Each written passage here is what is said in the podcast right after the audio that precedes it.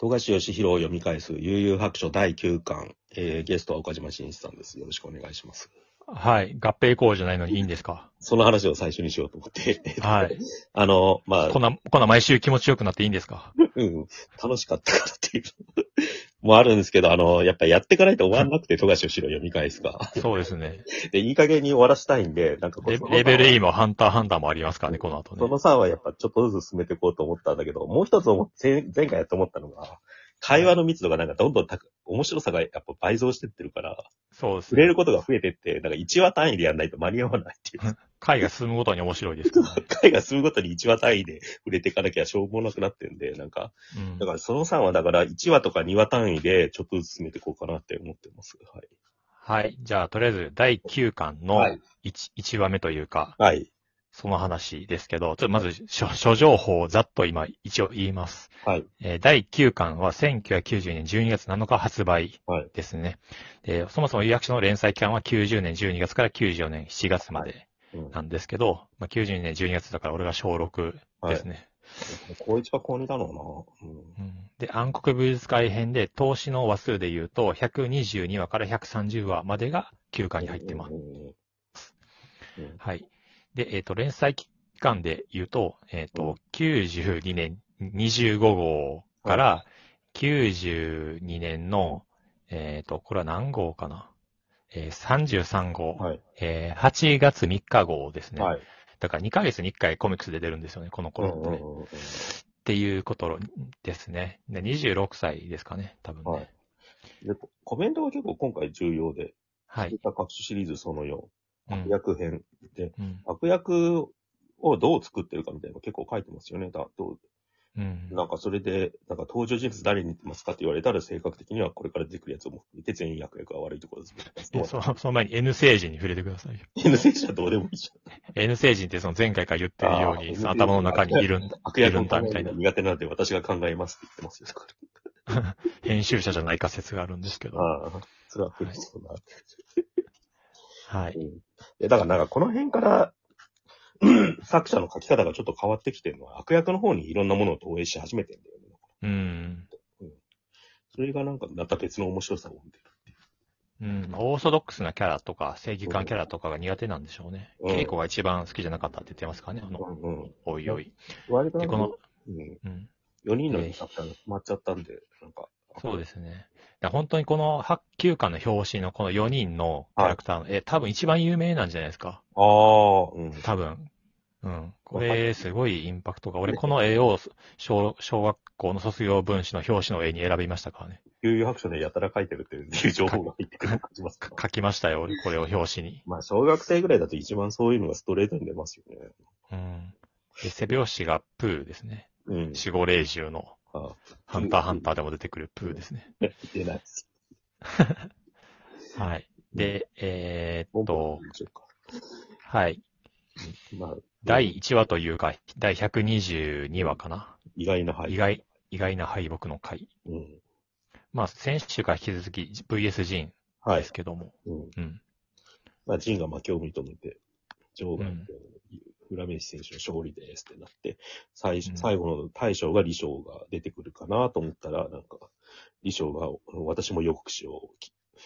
私に指一本触れることなく、お前は負けるって言って、どういうことだって言ったら、なんか、試合が止まって、もうカウントダウンが、場外に出た時に、両者にリングアウトしてたっていう。まあ、ジンに引き、あの、ジン勝ったってなったけど、引き分けだろうってなって、で、お前の方にはもう戦えるチームメイトはいないんだから、お前らの負けだっていう風にしようとしたっていう強制的敗北っていうか、ことですねうん。で、と思ったら桑原が復活して起き上がって戦えるぜ、でもボロボロだ、みたいな。っうんうんうん。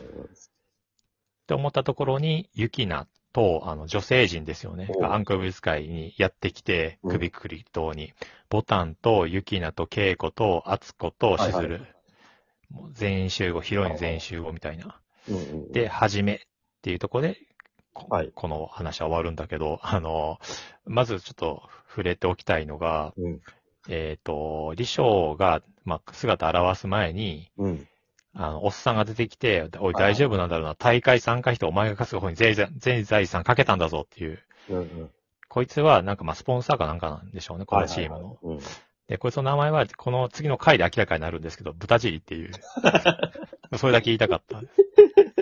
そのなんかこう、こういう悪い、その、何の力もない、権力者の名前をもうひどい名前つけますよね。あるかね。タルカネゴンゾーとか、チコ商人、じゃ奴隷商人チコとか、チコってうん。あるじゃん。やっぱさ最高ですよね、豚尻。そんなに太ってないし。今日もなんか残念な出方ですよね。うん。もうちょいすごいやつが出るのかなと思ってたんですそう、なんか李翔はせんあの前回、何間さん言ってましたけど、うん。結構あの頭いい系のキャラクターで描いてたのに、いざ出てきたらけ全然そんなうん頭良くないというか、強くもないっていう。うん。下水っていうさ、確かに。この髪型だ当時、髪型が当時の感じですげえいいですよね。ああ。センター分け。なるほどね。うん。うん。なん、なんすかね、この、うっちゃんの、うっちゃんも横分けでしたけど。ああ。あの、なんか、と、そうそううん。あすなろ白書のなんか、西島、ひ、ひでとしみたいな確かに。はい行ってましたね。うんツーブロックみたいな。で、で、一方、その結界に閉じ込められてた比叡がもうよ揚力十分になってると。で、で、引き分けになったってことはお前らの負けだってなった時に、うんあの、比叡がぶち切れていて、こんな奴らのルールに付き合うことのない、ここから俺のルールでやってやる本当に強い奴だけが生き残るサバイバルゲームだ。かっこいい。この中二感、うん。完璧な邪眼が来たっていう感じ。うん。いいですよね。まあね、うん。はい。ここでさ桑原が戻ってきてからや、やっぱ、ちょっとい、要するになんか、やっぱ敵がルール違反するからこっちもルール違反するんじゃなくて、うん。相手のルールになんか乗っ取った上で勝つのがかっこいいんじゃねえかみたいな美学が出てくるっていうかさ、うん。だねえやつよりも筋通して勝つからかっこいいんじゃねえか対象っつってさ、なんか。うん。これはもう本当ジャンプの中でどうやって戦うかっていう富樫の葛藤がすげえ出てますよね。なんかそうなんすかね。多分俺はそうだと思う。だからこれがあるから、なんかその後の潜水編の五木の捨て台詞が生きるんですよね。うん。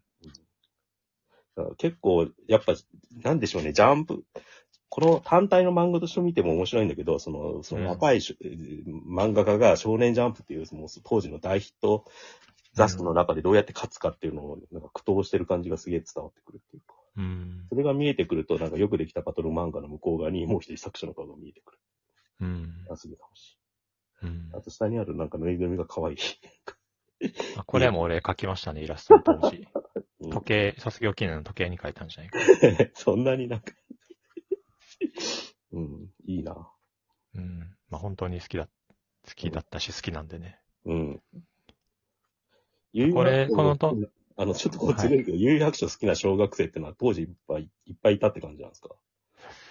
いや、別に、みんなと話してたところはないですね。共通言語になってたんですか、有白書。いや、みん一応読んでるけど、うん。まあドラゴンボールとかの方が好きですよね。スラムダンクとか。ちょっとずれた位置にある。そうそう。あんまりなんか、友達と有役者の話ですげえ盛り上がったとかは記憶にないですね。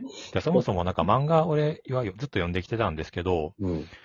えーそドラゴンボールとかスラムダンクとかそういう系のもの以外で友達と盛り上がったって記憶はないですね。なんか。要は兄が3人いたから、うん。漫画は読んでたし、ジャンプ系多かったんですけど、うん古いから、ドクタースランプとか、北斗の拳とか、筋肉マンとか、別に誰も読んでないんですよ。うんうん。そう。っていうのがあったから、別になんか、そう、本、まあ、本全般の話かな。な。別に盛り上がらん、もう、こう一人で読んでたって感じ。イラスト描きまくってたのは、じゃあ岡島さんだけだったんですか？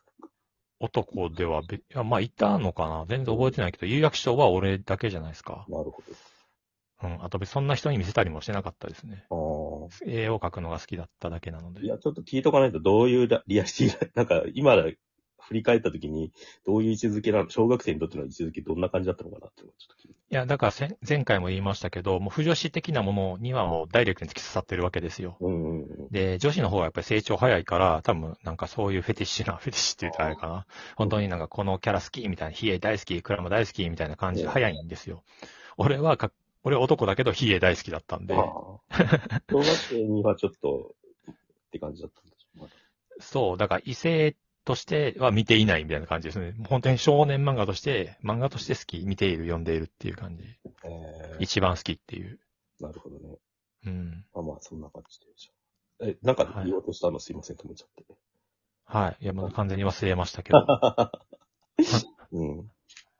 まあ、李翔ね、なんか、なんすかね、この、うん。この形でいいのかなこのキャラで良かったのかなっていう気もしますけどね。なんかやっぱり、こう、特貫工事的な、その、なんていうのかな、毎週毎週のサバイバル、富樫のサバイバル感っていうのも、やっぱりその、うん。なんていうんですかね、スリリングで良かったんですよね。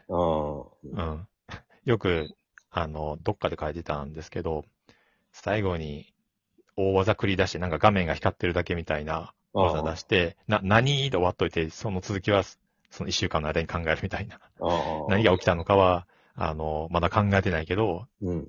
うん、その次の回を考える自分に託すみたいな。衣装の能力考えてなかったっぽいっすよね。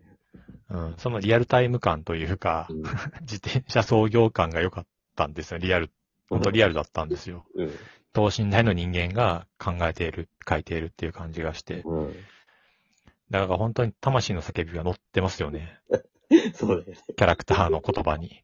うん。いや、体重乗ってんだよね。だからこの辺からもう漫画のうん。次の一つ一つに。うん。うん。それが良かったですよ。うん。まあもう一話言っときましょうか。瀬戸際の戦い。はいち。ょうど魔性使い編が終わるんで。はい。うん。まあ、戦いになるんですけど、まあ、そはいの一方で裏でトグロたちが出てきてる。さっき言ったのが豚なんとかって。豚尻ですね。豚尻豚尻がデコピン一発でトグロ弟に殺されるっていうもう最高のうんうん。頭が吹っ飛ぶ、あんって言っただけで死ぬっていう。最高ですよね。ここはちょっとだから、左京とトグロがなんかまた違う理念で動いてる感じが出てきてて面白いですよ。うん。あんたには美学がなさすぎるっつって。うん 美学で動いてんだよね、敵が。なんか。うんまあ、そんなところでちょっと、これじゃその2に行きます。